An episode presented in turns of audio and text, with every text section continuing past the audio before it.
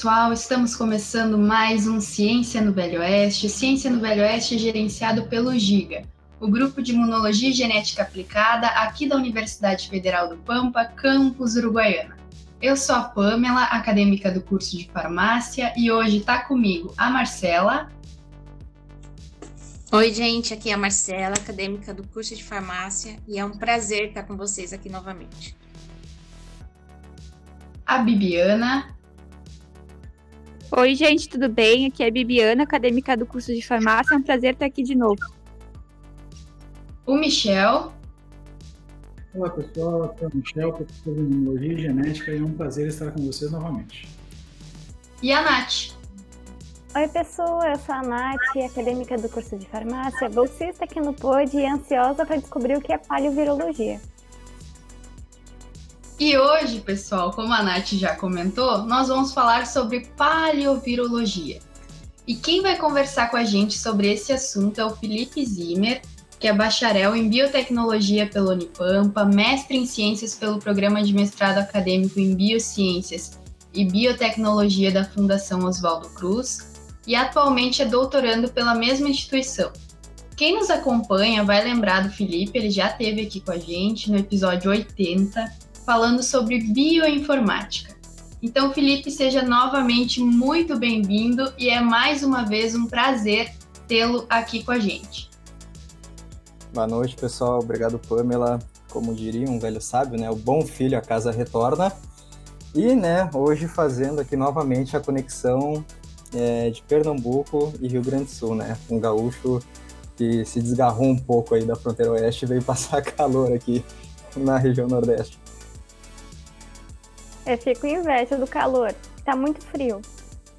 Bom, Felipe, não só eu, mas cerca de 96% do pessoal que nos segue lá no Insta e participou da nossa enquete também não sabe o que é paleovirologia. Você poderia nos contar o que é? E eu fiquei curiosa também. Como você começou a gostar desse assunto? É, então, pessoal, a paleovirologia, ela é a ciência que estuda os vírus fósseis, né? Ou, né, como a gente chama, os paleovírus.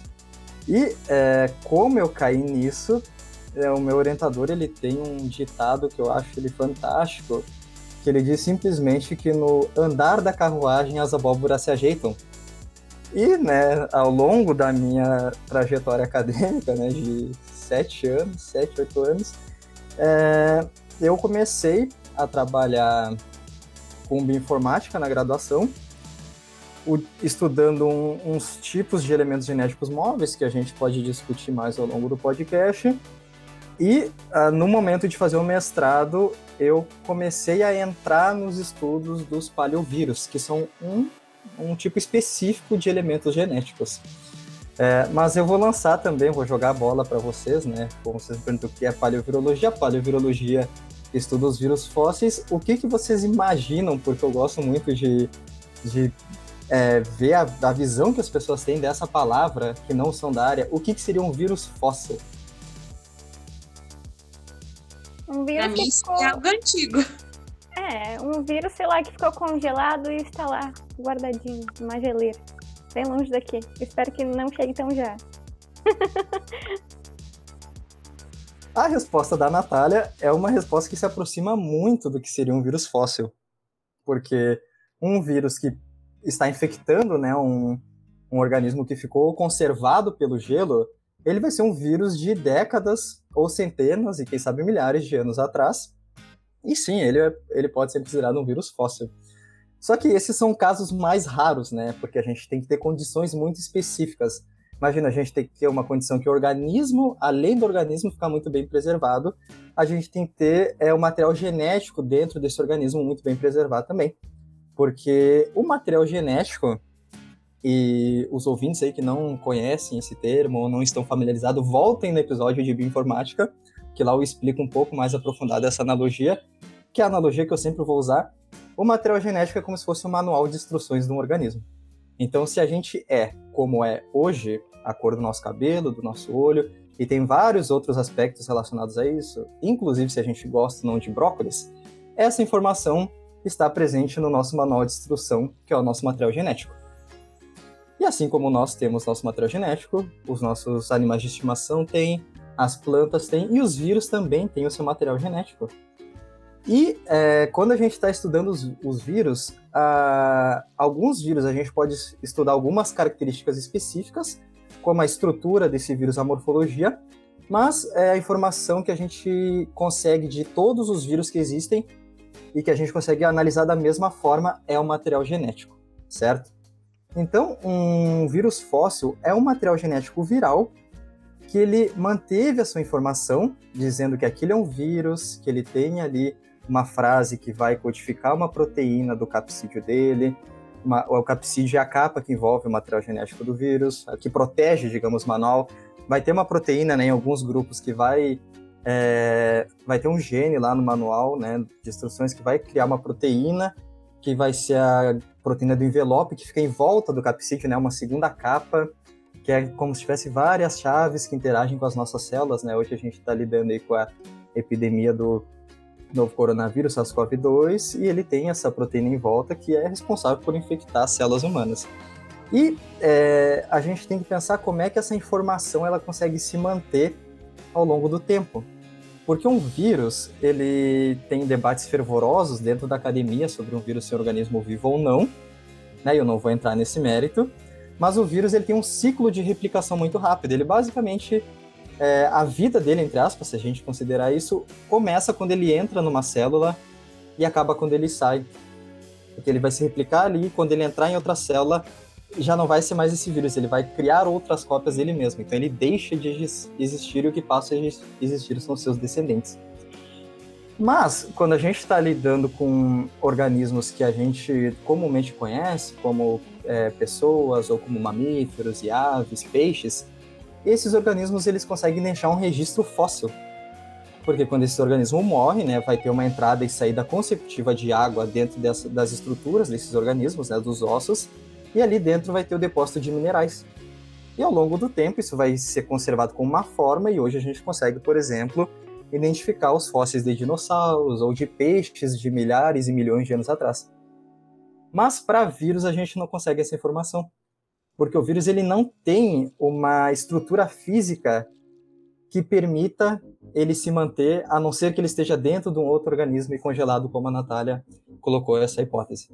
Então, como é que a gente é, sabe que esses vírus fósseis existem, né? Quem foi o, o, cientista pirado que em algum momento da última década, porque essa é uma área bem nova, falou, olha, isto aqui é um vírus fossilizado.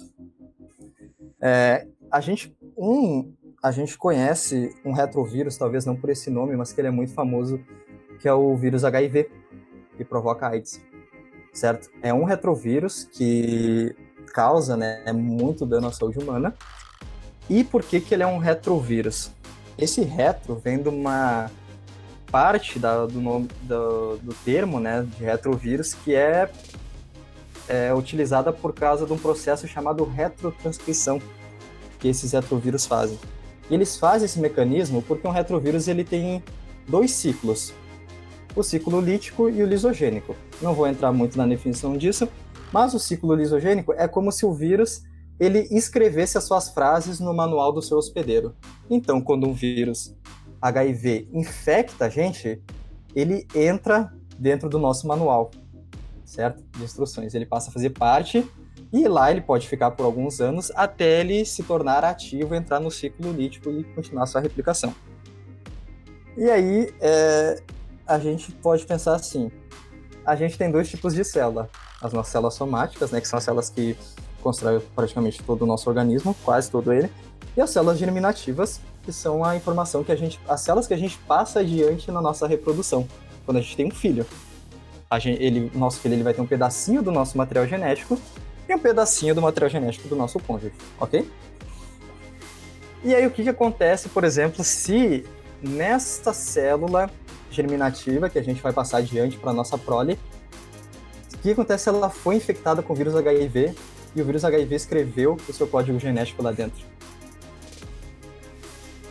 Esse código genético do HIV vai estar presente nos nossos filhos.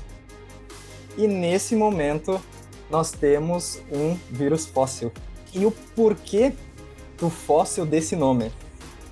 É, outra coisa que a gente tem que entender sempre quando a gente está entrando, basicamente, em qualquer área da biologia, a gente tem que é, entender né, aquela velha frase do Theodosius Dobzhansky, né, aquele título do estudo que ele fez, que nada na biologia faz sentido, exceto a luz da evolução. E o que, que a gente sabe hoje sobre a evolução, por exemplo, de mamíferos, aves ou qualquer organismo eucarioto, né, que tem células eucarióticas, e vírus?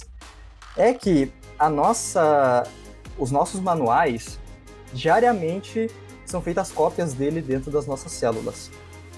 E essas maquininhas, né, que são as proteínas que fazem essas cópias, elas não são, digamos, uma copiadora 100% é, acurada, né? É como se fosse uma pessoa digitando um texto e às vezes passa um erro durante essa digitação, certo? Nas células humanas, por exemplo, é normal que a cada ano tenha o acúmulo de alguns erros. E quando a gente vai avaliar os vírus, principalmente os vírus de RNA, como, como por exemplo SARS-CoV, dengue, Zika e por aí vai, são os vírus que a gente conhece mais no Brasil, é, esse erro ele pode ser até um milhão de vezes maior do que os erros que acontecem nas células humanas. Então, se a gente pensa que nesse um ano as minhas células elas vão ter x erros e as células do e as células não e o material e o, e o manual dos vírus vão ter um podem ter um milhão de vezes a mais de erro. Se um vírus escreve o, o manual dele dentro do meu, o manual dele vai ficar conservado. Porque o manual que não está dentro do meu manual vai conseguir, vai seguir sofrendo erros, e o que está dentro do meu manual vai sofrer menos erros. Então, se eu tiver um filho daqui a 20 anos, mais ou menos, o manual desse vírus daqui a 20 anos que está dentro do meu manual vai ter sofrido 20 milhões de vezes menos erros que o do vírus que está circulando. Nesse momento, a gente tem uma conservação da informação genética do vírus, do manual do vírus, num nível que não tem do manual de um vírus que está circulando. Então, o que, que a gente tem nisso? Um vírus fóssil. Meu Deus. Eu tô aquele meme da Nazaré. Muita informação. é para assustar um pouquinho, né, Felipe? É muita informação. Eu tento deixar essa, essa informação assim a, o mais, a mais palatável possível. Porque até dentro da academia, essa é uma área um tanto complexa de entender, porque tu tem que entender muito de biologia molecular, genética e evolução e entender todas essas coisas de taxas evolutivas e por aí vai. Tô tão chocada que tô até sem palavras é muitas áreas interligadas e eu acho que é isso que dá o. Bom, Felipe, eu fiquei um pouco assustada com essa tua explicação aí, mas eu acho que eu entendi. Indo nessa linha, então, quais os impactos causados por vírus fósseis na saúde humana e de animais? Certo. É, então, Pamela, eu entendo perfeitamente essa confusão que a gente pode ter quando escuta isso, porque realmente são muitas áreas interligadas, né? É realmente um tema difícil até para quem está dentro do meio acadêmico. É, mas, se vocês ficaram um pouco assustados com a explicação disso, agora vocês vão ficar assim, meu Deus, o que, que está acontecendo? Quando vocês entenderam o impacto disso na saúde humana e animal. É, eu vou começar pelo mais impactante que eu achei quando eu comecei a estudar vírus fósseis, que é, é o desenvolvimento da placenta em diversos grupos de mamíferos ok? Quando a gente tem esse processo de um vírus, né, do manual de um vírus entrar no manual do seu hospedeiro, e isso não acontece só nos retrovírus, né? Hoje a gente sabe que pode acontecer em qualquer grupo viral. É... Essa informação genética ela pode sofrer três processos, porque o nosso o nosso manual ele é altamente específico para fazer o nosso corpo funcionar a gente, para as nossas células se reproduzirem, para a gente ter energia para se alimentar. E cada animal tem um manual que vai dizer as especificidades para ele atuar na natureza. Um peixe para nadar, uma ave para voar, um pato para fazer as duas coisas, por exemplo. E é, quando a gente tem um vírus entrando nesse manual, a gente tem uma perturbação ali dentro. Porque a gente tem uma frase que caiu lá dentro daquele nosso manual de bilhões de letras que pode simplesmente cair no meio de uma frase que dá a cor do nosso olho. Essa informação vai estar interrompida. Então, quando um vírus cai lá dentro, ele pode simplesmente ser removido por processos moleculares, né? A gente tem um sistema de correção para evitar isso, como se fosse outras maquininhas, né? Outras proteínas que detectam, olha, essa frase não devia ter caído aqui dentro, vão remover ela e deixar como estava.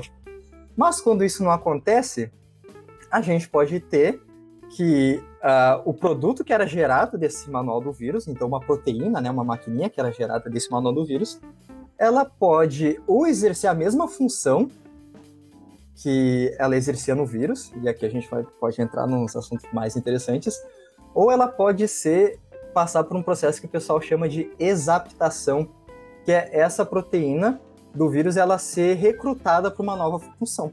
Essa é uma fonte, né, da gente ter novos genes. A gente sabe que ao longo da nossa história evolutiva a gente foi ganhando e perdendo características. Por exemplo, entre a nossa evolução com os outros primatas superiores, né, chimpanzés e gorilas, a gente teve uma duplicação de um gene que permitiu a gente ver mais um espectro de cor. E é, isso não teve a ver com vírus, tá, pessoal? Só para deixar claro. É, e é, entre esses possíveis efeitos que um vírus pode causar, né, ao entrar no manual do hospedeiro, a gente tem o desenvolvimento da placenta. Por quê? Quando a gente começa a estudar virologia, a gente tem uma área que estuda que é focada nos efeitos citopáticos. O que são os efeitos citopáticos? É o que o vírus causa quando ele infecta uma célula. E entre vários desses efeitos, tem um efeito que é a formação de síncios. Síncios. A formação de síncios é basicamente a formação de uma célula com vários núcleos. Né? Então, é, aumentando um pouquinho né, a complexidade aqui da fala, mas vamos lá, pessoal. A gente tem nossos órgãos, esses órgãos são formados por tecidos, que por sua vez são formados por células. Cada célula tem que ter um núcleo, e dentro desse núcleo está armazenado o manual, que vai servir para essa célula se replicar e formar outra célula, certo? Quando a gente tem um síncel, a gente tem vários núcleos dentro dessa mesma célula. E isso pode ser formado por vários fatores. Um deles é quando várias células se juntam e elas aparecem como uma grande célula cheia de núcleos. Esse é um dos efeitos citopáticos dos vírus, ok? E como é que elas se juntam? Elas têm que ter alterações na sua capinha, né, na sua membrana, que vão fazer elas se prender nas células que estão ao lado, certo? Fazendo isso, é... os vírus conseguem circular melhor dentro desse grande emaranhado de células, certo? E lá atrás, lá atrás na história dos mamíferos, né, tiveram alguns eventos que uma proteína de um vírus, de um retrovírus nesse caso, entrou no manual de alguns mamíferos, né, porque isso aconteceu algumas vezes, e ela continuou gerando, né, ela continuou com a sua estrutura e continuou gerando esse efeito dos síncios. Só que dessa vez, em vez de ela gerar isso numa célula que foi infectada, as células de uma região específica desses mamíferos começaram a se reorganizar para se ligar, formando o primeiro tecido da placenta ancestral. E esses genes, que são de origem viral, que faziam os famosos síncios, foram batizados como os genes de sinctina. Então nós temos a sinctina A, sinctina B do inglês, né, sinctin, e assim um retrovírus ancestral que infectou um mamífero lá que estava passando despercebido deu origem às primeiras placentas que a gente viu, né? E isso é um, é um dos temas mais quentes dentro dessa área de estudo, porque aparentemente isso aconteceu várias vezes. Aconteceu gente separados nos roedores e nos primatas, por exemplo, e o pessoal está tentando entender como é que ficou no meio do caminho, como é que a placenta era no meio do caminho se era um tipo de placenta ou não, como que acontecia. São temas que a gente ainda não tem respostas, mas esse é um dos efeitos. Outros efeitos são. É, a, a, nós, não, nós não temos só efeitos benéficos, tá, pessoal? Esse é um efeito que é, parece ser benéfico. A gente provavelmente teve muitos efeitos maléficos ao longo da história, mas esses a gente não consegue estudar. Por quê? Porque a gente consegue estudar essa informação nos organismos que estão vivos hoje. E os organismos que tiveram esse efeito maléfico ao longo da história, eles morreram e infelizmente não estão aqui hoje para nos contar essa história. Então, um dos efeitos negativos que a gente consegue ver hoje é os vírus endógenos, retrovírus endógenos humanos, é, sendo responsáveis por causar um tipo de linfoma de Hodgkins, que é um tipo de câncer. E o que, que acontece? Como eu falei, né, dessa analogia que eu gosto de usar, é, os vírus eles têm seu manual de instrução, que servem para executar né, toda aquela maquinaria que um organismo precisa para viver. E nessas frases a gente tem alguns sinais que dizem para mais proteínas, né, mais máquinas virem ali fazer a cópia daquela região. É um, é um, são sinais específicos para que tenha um processo que a gente chama de regulação gênica. Quando a gente tem é, esse vírus dentro de um organismo, esses sinais que estão falando para esse vírus é, se reproduzir lá dentro, eles podem afetar as frases que estão em volta. E a gente sabe que em volta de alguns retrovírus endogenizados humanos, né, alguns vírus fósseis humanos, a gente tem é, uma estrutura gênica, né, uma frase que é chamada de proto-oncogene, que é uma informação que diz como que a célula tem que se dividir. A cada 24 horas ela tem que fazer uma divisão. Quando a gente aumenta a, a leitura dessa frase, quando a gente diz para as nossas máquinas lá da nossa célula ler essa frase mais e mais vezes, a gente começa a ter mais e mais sinais para essa célula se replicar. E uma célula com replicação descontrolada é uma célula cancerígena. Então, um né, dos tipos do linfoma, dos linfomas de Hodgkin é causado por um vírus fóssil em seres humanos.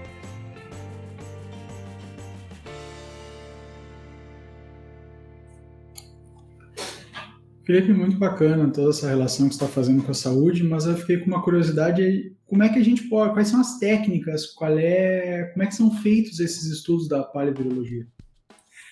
Certo. É, então, pessoal, não é querendo vender muito meu peixe, mas é, voltem no episódio de bioinformática, porque para a gente estudar os, os vírus fósseis, a gente, num primeiro momento, a gente precisa de bioinformática então, é, como eu disse, a gente só consegue estudar essas informações dos organismos que estão vivos hoje. Por quê?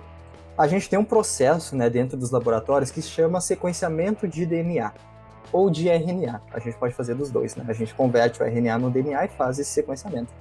Que é basicamente a gente pegar esse manual que está lá dentro das nossas células, colocar numa máquina que vai nos gerar um arquivo de computador com todas essas letrinhas.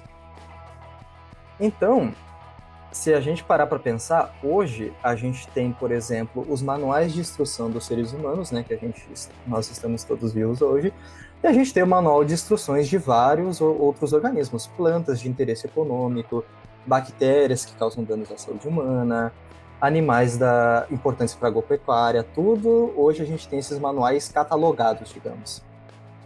E dessa mesma forma a gente tem os manuais dos vírus, então, a gente, a gente em 2015, a gente é, passou por aquela tríplice é, epidemia no Brasil, né, de dengue, zika e chikungunya.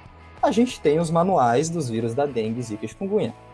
Hoje a gente está passando pela epidemia do SARS-CoV-2 e a gente tem vários, né, 2,4 milhões de manuais do SARS-CoV-2. É o organismo é, com mais manuais na história, né? É o SARS-CoV-2. E o que, que, a gente faz? A gente pega é, ferramentas de computador, né, programas de computador, e a gente começa a comparar os manuais, por exemplo, dos seres humanos e os manuais dos vírus. Como se a gente estivesse realmente pegando dois textos e comparando as frases que tem neles. Em algum momento, por mais que as histórias desses textos sejam diferentes, a gente pode pegar, por exemplo, uma frase de um texto que está igual a outro texto. A gente pode pegar um livro da Clarice Lispector e achar uma frase similar a um livro do Harry Potter, da J.K. Rowling. Só que, se a gente for parar para pensar, os manuais dos organismos eles são extremamente grandes. Eles são bilhões e bilhões e bilhões de letras. E o dos vírus, alguns têm milhares. Por exemplo, o novo coronavírus ele tem 30 mil letras que fazem esse manual. Dá mais ou menos umas 12 páginas de texto, né? Então é impossível para um ser humano ficar comparando isso.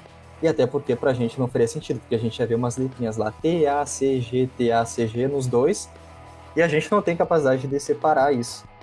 Aí que a gente pede auxílio ao computador e utiliza várias ferramentas de bioinformática para fazer essa comparação para a gente. E no final dessa análise, a gente tem, olha, nesse seu manual aqui que você está analisando, que é, por exemplo, o manual do ser humano, nessas regiões aqui desse texto, ah, então lá na letrinha é, 525 mil até 526 mil, a gente tem mil letrinhas que são muito parecidas com essas mil letrinhas aqui, por exemplo, no vírus HIV. E aí a gente começa a pensar, né? A gente primeiro a gente tem essa correspondência de informação. Esse é o primeiro passo, né? Encontrar essas correspondências.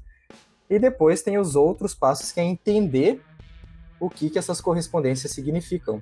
Então a gente faz isso em vários organismos, tenta entender se esse vírus fóssil que está presente no ser humano, ele está presente só nos seres humanos, se está presente nos, ser humanos, nos seres humanos em outros primatas superiores, se está presente nesses primatas superiores e também nos primatas inferiores. Então a gente vai fazendo como, como se fosse revisitando a história evolutiva desses organismos para entender onde é que aquele vírus entrou. Foi no ancestral humano? Foi no ancestral dos primatas superiores? Foi no ancestral de todos os primatas? Foi no ancestral dos mamíferos? E assim a gente começa a entender que naquelas épocas tinham interações desses vírus com os nossos ancestrais. Porque essa interação é necessária, né? A gente tem que ter uma infecção para fazer isso.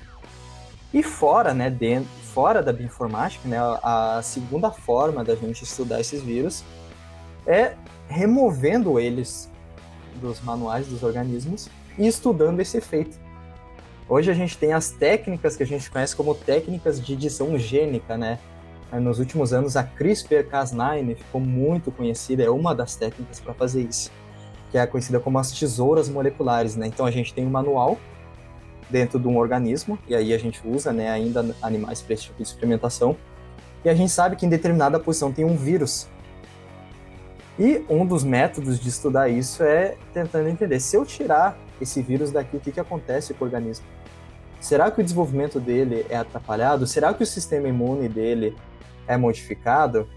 O que, que acontece quando a gente tira essa informação daqui.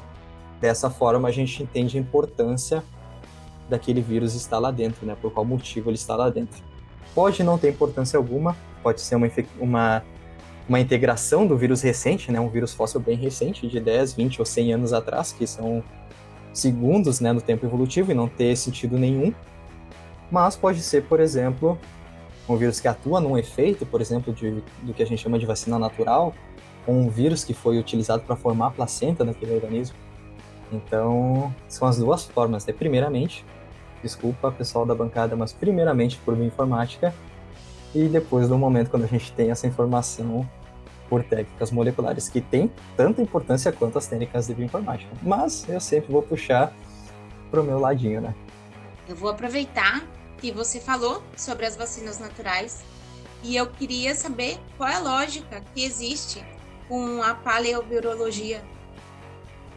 Certo. A gente sabe hoje, né, que desde os desenvolvimentos das vacinas, é, por mais que as técnicas de desenvolvimento elas sejam variadas e a gente tenha vacinas de RNA, vacinas de vírus inativado, a finalidade é sempre a mesma: proteger de uma infecção viral, bloqueando ela ou tornando ela mais fraca através de estimular o nosso sistema imune. Então, no nosso organismo, né, a gente tem os nossos pequenos guerreiros lá que protegem de infecção de bactérias, fungos e vírus.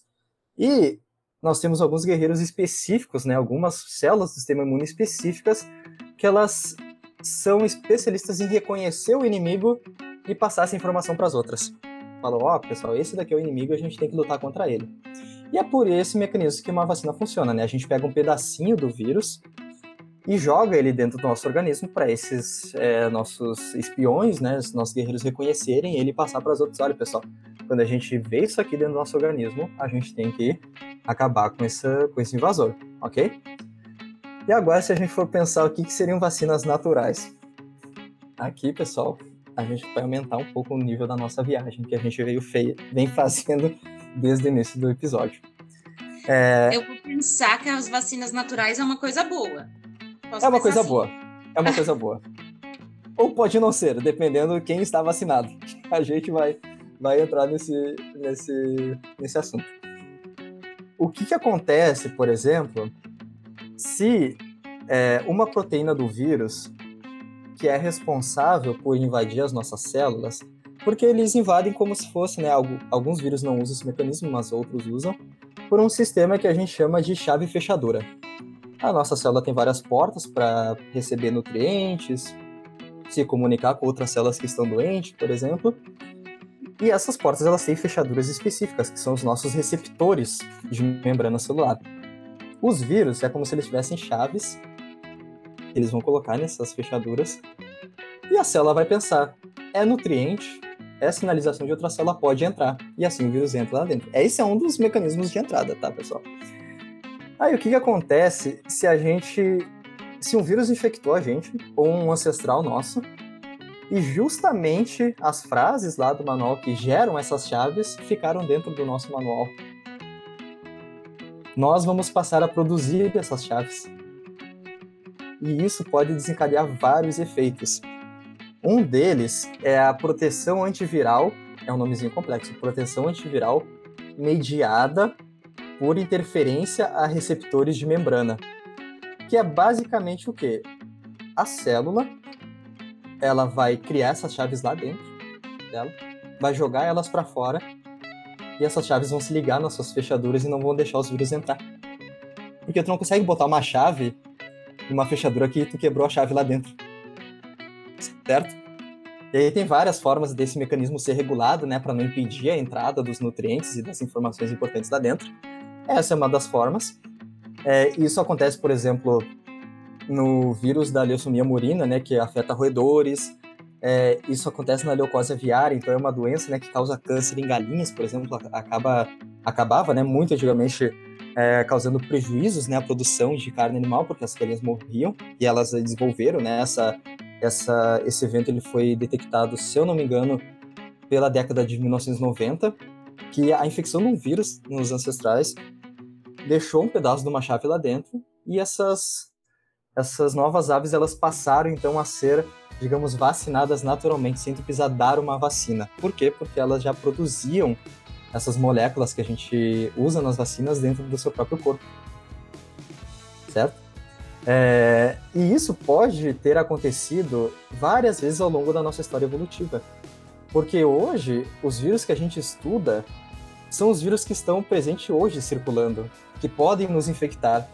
Os vírus que não conseguem mais nos infectar, porque a gente já, já foi imune, eles ficaram no passado. Então a gente não consegue estudar eles hoje. Esse evento também ocorre em caprinos, é, que a gente tem também essa produção, ocorre em diversos organismos e, e ocorre em gatos também. E a gente tem um segundo evento relacionado a isso, que é essas mesmas é, chaves só que elas com defeito, digamos. Então tu tem as chavezinhas, ela tem que ter tipo os três dentes. Aí tu tem uma chave com um dente só, ela tem defeito, ela não serve para abrir as portas. E às vezes essas chaves também são produzidas. Só que os vírus conseguem entrar porque elas não estão lá fora bloqueando a entrada. Mas quando o vírus entra, ele faz várias cópias e precisa se montar de novo como se fosse um Lego. Ele precisa fazer toda a montagem dele para ele poder sair. Então, quando tu tem as chaves é, erradas sendo produzidas dentro da célula, elas vão para esse processo de montagem. E aí tu faz, tu pode criar dois tipos de dois tipos de eventos. O evento é que a célula vai reconhecer essa esse essa montagem diferente lá dentro, vai eliminar o vírus ou o vírus ele vai é, sair da célula e não vai conseguir entrar em outra célula, porque tem uma chave defeituosa que foi gerada pelo próprio organismo. É como se fosse, digamos, é, uma estratégia da, da, da própria célula humana sacanear a célula do vírus. Ou no caso da célula das aves, da célula dos roedores, ou das células das, das ovelhas, por exemplo.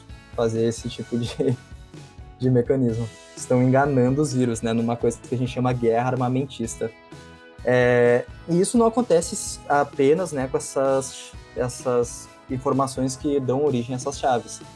A gente tem aquela, aquele envelope também, que é, aquele envelope não, aquele capsídeo, né, que fica em volta do material genético viral, que serve para proteger ele. E é, nos humanos, especificamente, né, que a gente está falando do como se fosse, não especificamente uma vacina, né, porque ela não consegue é, baixar num nível que o vírus deixe de ser é, maléfico para o organismo, mas ela consegue mesmo assim baixar esses níveis. Tem um retrovírus humano que passou por esse processo de fossilização, que é o ERV-K. É o mais conhecido, ele é o mais atual, porque ele é o mais novo e ele ainda está ativo. Ele entrou né, no, nosso, no nosso organismo, né, no nosso manual, depois que a gente se separou dos outros primatas. E o que, que acontece? Às vezes as proteínas desse vírus elas são montadas com, nas partículas virais, né, nos vírus do HIV tipo 1. E esse vírus ele não fica com a mesma função que ele teria normalmente. Então ele fica com uma replicação toda afetada, os, os níveis de HIV descem bastante. Não chega num nível que protege né, o, o portador de HIV de ter malefícios à sua saúde, mas também não fica num nível tão alto que daria, então, é, casos graves da doença, certo? Esse eu acho que é um, é um dos exemplos desse mecanismo similar é, a uma vacina em humanos que a gente tem mais conhecimento. E como foi perguntado se a vacina natural é, é boa, nem sempre. Porque outros organismos que parecem estar vacinados também são os mosquitos. Esse foi o meu principal. Ai, aí, aí complicou, né? Se ele se vacina, aí complicou. Aí a gente sabe, né? Quando a, a, surge a palavra mosquito, não vem coisa boa depois disso. É, esse foi um dos. Essa foi a área de estudo do meu mestrado, né? O estudo desses vírus fósseis dentro dos manuais dos mosquitos. E o que, que a gente sabe hoje? Além desses mecanismos de produzir uma proteína que vai servir como se fosse uma vacina, a gente tem um outro mecanismo que ele é muito similar ao mecanismo é, CRISPR-Cas9 das bactérias. E como é que isso funciona? É, não tentando me delongar muito nessa questão, mas basicamente, tu, as bactérias elas também são infectadas com vírus. Como é que elas se protegem disso? Elas têm pequenas frases dos manuais dos vírus que já infectaram elas dentro dos seus manuais e elas usam isso como se fosse uma sonda, porque essas frases elas se complementam. Então, quando a gente tem uma frase e a gente tem uma, a frase dela ao oposto, né, com ao oposto não com, os, com as letras trocadas, porque a gente tem uma troca dessas letras dentro da biologia molecular, a gente tem que essas frases elas se juntam, se pareiam, como se uma fosse complementar a outra. E isso serve como um sinal para as outras as outras proteínas né, dentro de uma bactéria reconhecer aquilo como um vírus e acabar com ele. E agora, pessoal, infelizmente eu tenho que dizer para vocês que isso acontece também com os mosquitos. são os que a gente mais estudou até agora, né? Então, o que que acontece? Isso está sendo estudado para alguns vírus, certo?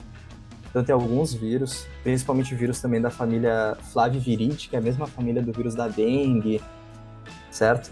Que é, quando um vírus infectou uh, uns mosquitos ancestrais, ele deixou essas porções desse material genético dele e é, essas porções elas vieram evoluindo, elas não se mantiveram tão conservadas quanto as outras, elas vieram evoluindo mais ou menos parecidas com os vírus ancestrais que a gente tem hoje, alguns vírus ancestrais que a gente tem hoje. E o que, que acontece quando, e a gente já tem alguns estudos bem interessantes sobre isso, quando um desses vírus infecta o mosquito? Essas regiões que estão lá dentro, né, esses, vírus, esses pedaços de vírus fósseis que estão lá dentro, eles servem como se fosse uma sonda para reconhecer o manual dos vírus que estão infectando. E a gente tem uma maquinaria celular que vai degradar esse vírus, né, vai acabar com ele, não com todo ele, mas aí que tá é, o pulo do gato dessa história. Vai degradar de um nível que o mosquito continua conseguindo voar, buscar alimento, se reproduzir. E é justamente o que ele precisa para buscar o, o seu alimento né, das fêmeas, dos mosquitos fêmeas em humanos, que é o sangue, e passar o vírus que apesar de ter baixado um pouco o seu nível, ainda está lá dentro e vai ser passado então ao seu hospedeiro. Então é como se os mosquitos eles estivessem vacinados com uma primeira dose que inibiu cerca de 50 a 60% daquele vírus. E isso, como a gente sabe hoje, quando a gente se vacina e a gente é infectado com coronavírus, as, nossas as nossas chances de ser assintomáticos ou continuar com a nossa saúde em dia, elas são muito mais altas do que quando a gente não está vacinado. O mosquito continua com a sua saúde em dia, buscando seu alimento e nos passando aquele restinho de vírus que está lá com ele. E a gente também tem que ter uma carga viral específica para ser passada para adiante. Então, pessoal, infelizmente, eu como cientista tenho que falar isso, nem sempre vacina ajuda. Principalmente quando quem está vacinado são os mosquitos, certo? Fora isso, fora isso, pessoal, tá liberado. Felipe, tu podia explicar um pouco pra gente qual a contribuição da paleovirologia nesse contexto atual de pandemia e o que, que ela tem a ver com o SARS-CoV-2? Atualmente a gente não tem é, grandes estudos ainda da formação de fósseis virais de SARS-CoV-2. Por quê? Porque a gente só vai ter essa informação quando a população mundial que foi infectada ela começar a gerar sua prole, certo? Então, se hoje a gente tem é, vírus é, SARS-CoV-2 que foram introduzidos nas nossas células germinativas, estão lá, a gente só vai conseguir notar isso quando a gente estudar o material genético, os manuais da, da prole que está sendo gerada, né, das crianças, né, dos bebês que estão nascendo. Mas não por causa dessa ausência que a gente não tem algumas pesquisas sendo realizadas dentro dessa área. Então, a gente tem três pesquisas que saíram até agora sobre a relação de SARS-CoV-2 e esse processo né, de fossilização viral. E uma delas, né, que eu achei super interessante, e é o que a gente chama de paleovirologia indireta, tudo que eu falei até agora é o que a gente é uma subdivisão da paleovirologia que a gente chama de paleovirologia direta, que é o quê? É detectar a comparação do material genético do vírus com o material genético do hospedeiro. A paleovirologia indireta é detectar marcas no material genético do hospedeiro que possam ter sido ocasionadas frente a uma infecção viral no passado. E aí eu vou explicar melhor com esse estudo, que é um estudo realizado por pesquisadores da Austrália e dos Estados Unidos. E o que, que eles fizeram? A gente tem um, algumas frases nos nossos, é, nos nossos manuais, que é, em inglês elas são conhecidas como VIP, VIP, que é uma sigla em inglês, que são frases que produzem uma proteína que interagem com o vírus, certo? São proteínas que interagem com o vírus. E a gente tem proteínas que interagem frente a uma infecção de dengue, uma proteína que interage frente a uma infecção de Zika e proteínas que interagem frente a uma infecção de SARS-CoV-2. E o que, que, esse grupo fez? A gente tem hoje um projeto chamado os é, 1 mil genomas humanos, né, em inglês 1000 Human Genomes, que é basicamente sequenciar, né, ter acesso aos manuais de é, inicialmente eram mil pessoas, esse número está crescendo cada vez mais, de diferentes pessoas do, do globo. Para a gente entender o que, que, por exemplo, vai ter de diferença nos manuais da, das pessoas da região da Europa, com os manuais das pessoas da Ásia, com os manuais das pessoas da América, por exemplo. Esse, esse grupo identificou especificamente na, nos manuais da população do Oeste Asiático que pega ali China, Coreia do Sul, Coreia do Norte, Japão, Mongólia, Taiwan, que eles têm 42, 42 marcas que interagem não só com o SARS-CoV-2, mas também com outros coronavírus. Então, o que, que eles fizeram que foi a grande sacada desse estudo? Quando que essas marcas surgiram e qual que foi a pressão evolutiva que aconteceu nessas marcas? que a gente tem vários tipos de pressão evolutiva, né? Como que a, aquela frase que está ali dentro, ela está sofrendo ou não mutações. E quando eles começaram a analisar, foi visto que entre 25 mil e 20 mil anos atrás, a gente teve uma explosão dessas marcas e da pressão seletiva para manter elas com essa conformação. E qual é a hipótese disso? Que há 25 mil ou 20 mil anos atrás, a população do Oeste Asiático, especificamente, ela passou por uma epidemia de coronavírus. Não especificamente né, um SARS-CoV, mas de um coronavírus, né, que é o grupo do SARS-CoV-2, porque não existiria o SARS-CoV-2 naquela época. É, ou algum vírus muito parecido, né? Eles deixam bem claro, isso pode ser um vírus muito parecido. Agora, esse estudo está abrindo porta para outros estudos, né? Para entender se essas marcas elas estão causando uma maior proteção na população desses países do leste asiático quando a gente compara com outros países do globo. Eles já tinham essas marcas fruto, né, da daquele momento, daquele local, daquela epidemia. E fora essa, essa parte da paleovirologia indireta, a gente tem que é um estudo feito né, por pesquisadores brasileiros, a, maior parte desses pesquisadores são do Rio de Janeiro, né, do Instituto Oswaldo Cruz, que é, eles detectaram que pacientes em quadros muito graves de Covid-19, que estavam recebendo ventilação mecânica, eles tinham um aumento da presença do nosso amigo RVK, que é o mesmo que às vezes se monta junto com o vírus HIV, aquele nosso vírus fóssil mais presente. Então, esse estudo, assim, ele, ele ainda está em processo de revisão por pares, né? A gente tem ele disponível numa plataforma de pré-print, que a gente chama. Então, tem a, algumas águas para rolar nessa história, mas aparentemente a infecção por, pelo SARS-CoV-2 ativa esse vírus fóssil em casos graves e existe a possibilidade que esse vírus fóssil ocasione na maior mortalidade dos pacientes. Mais um efeito negativo.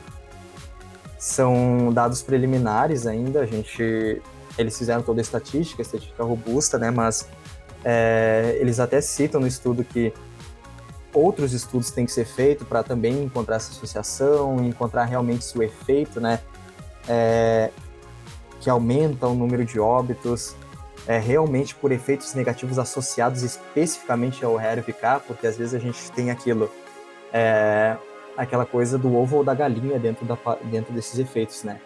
É, o efeito de óbito ou um efeito muito maléfico, ele está causado porque o vírus se ativou, ou o vírus se ativou porque está tendo um efeito muito maléfico e o organismo está morrendo. A gente sabe, né, dentro da biologia, que é, em situações extremas, todo o nosso funcionamento do corpo ele se altera. E isso vai a nível genético. Então essa é uma das grandes questões a serem respondidas daqui para frente. E o último estudo, né, como eu falei que eram três estudos, o último estudo ele está avaliando a possibilidade do próprio SARS-CoV-2 de entrar no genoma humano, né, no manuais dos seres humanos. E aqui eu tenho que frisar bem que esse estudo foi feito apenas com cultura de células, apenas cultura de células. A gente sabe que muitas vezes, né, quando a gente tem alguma, algum efeito numa cultura de célula, isso não é levado para frente, né, como os nossos antiparasitários aí que foram vendidos como cura milagrosa no Brasil. Tinham efeitos em cultura de célula, mas não tinham efeitos no organismo. Então, em cultura de células, e somente em cultura de células, é, foi visto que é, tá ocorrendo a inserção né, das informações do SARS-CoV-2 nos manuais dessas células. Se isso vai acontecer na população humana, a gente só vai poder ver daqui a uns anos e vai ser uma bagunça bem grande para analisar esses dados. Porque hoje os dados que a gente analisa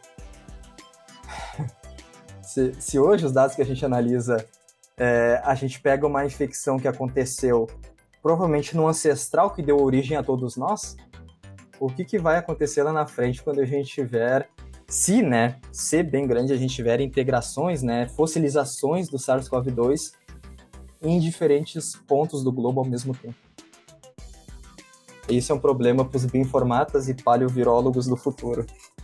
Eu já provavelmente não estarei mais por aqui para tentar entender essa história. Bom, Felipe, muito legal esses estudos que tu trouxe. Eles assustam um pouco, mas ao mesmo tempo são muito legais, muito interessantes. E a paleovirologia, como a gente comentou, ela interliga várias áreas, né? E tenho certeza que tu teria muitas outras coisas para conversar com a gente, mas infelizmente a gente está chegando ao fim de mais um episódio. Mas eu tenho certeza que, assim como eu, quem nos acompanha aprendeu um monte hoje. Quero agradecer ao Felipe por ter aceito nosso convite mais uma vez, por estar aqui esclarecendo tantas coisas sobre esse tema, compartilhando teu conhecimento e as tuas experiências. Eu me assustei um pouco no início, mas depois eu, eu consegui acompanhar. então, mais uma vez, muito obrigada e foi um prazer tê-lo aqui com a gente novamente. Certo, obrigado, Pamela. Eu que agradeço. Como vocês notaram, como os ouvintes notaram nesse episódio, eu sou uma pessoa que gosta de falar. Mas eu gosto de falar, e principalmente eu gosto de falar do meu trabalho. É... E é sempre um prazer, né, estar tá contribuindo com a divulgação científica, estar tá tentando, né, por mais é, indigesto que seja esse tema, deixar ele um pouquinho mais palatável, um pouquinho mais apetecível para o público, né? E eu vou dizer uma coisa: se é, você que escutou essas informações não ficou ou assustado ou achando que eu tomei algum chá antes de falar sobre isso, não, você não entendeu direito, você não pegou direito a mensagem, porque é muita informação mesmo, é para ficar desconfortável, é muita coisa interligada, é um bombardeio de informação, a gente foi de eh, estrutura de célula, virologia, evolução, biologia molecular, genética populacional, e algumas viagens no meio do caminho. Então não tem como a pessoa ficar, ficar desconfortável, não ficar desconfortável ou entender toda a informação na primeira vez que escuta. Vocês tinham que, vocês tinham que ver quando eu contei essa história para meus pais, né? Que um dos desafios que eu me coloquei durante o mestrado foi explicar o meu projeto para meus pais. Eles entenderam algumas coisas e para mim foi o suficiente, porque não tinha como realmente entender tudo, pessoal. É um assunto muito complicado é, agradeço muito o espaço aqui que vocês deram, porque é uma área extremamente nova. Os primeiros estudos são de 2004 para cá. Teve alguns estudos na década de 90, mas foram estudos bem pontuais, né? Que o maior impulso mesmo foi depois dos anos 2000. E é, como vocês não conheciam, dentro do meio acadêmico, até dentro do meio acadêmico, é uma área extremamente desconhecida. Então, esses espaços de discussão, de eu poder viajar nessas teorias e passar isso adiante, é um dos fatores né, que são extremamente necessários para divulgação dessa ciência, que talvez outras pessoas que são até do meio acadêmico pensem, cara, essa área é massa, talvez seja interessante trabalhar com ela. E é, só dá bastante dor de cabeça. Ai, Felipe, muito obrigada. Obrigada por você estar aqui com a gente. E você nem fala muito, acho que você é apaixonado pelo que faz, então isso que ficou mais fácil, assim, por mais que o assunto seja complexo, seja difícil, ficou mais fácil da gente entender, porque vê que você fala o que você gosta. Então, muito obrigada e até a próxima. Esperamos vocês, vocês aqui. Tchau.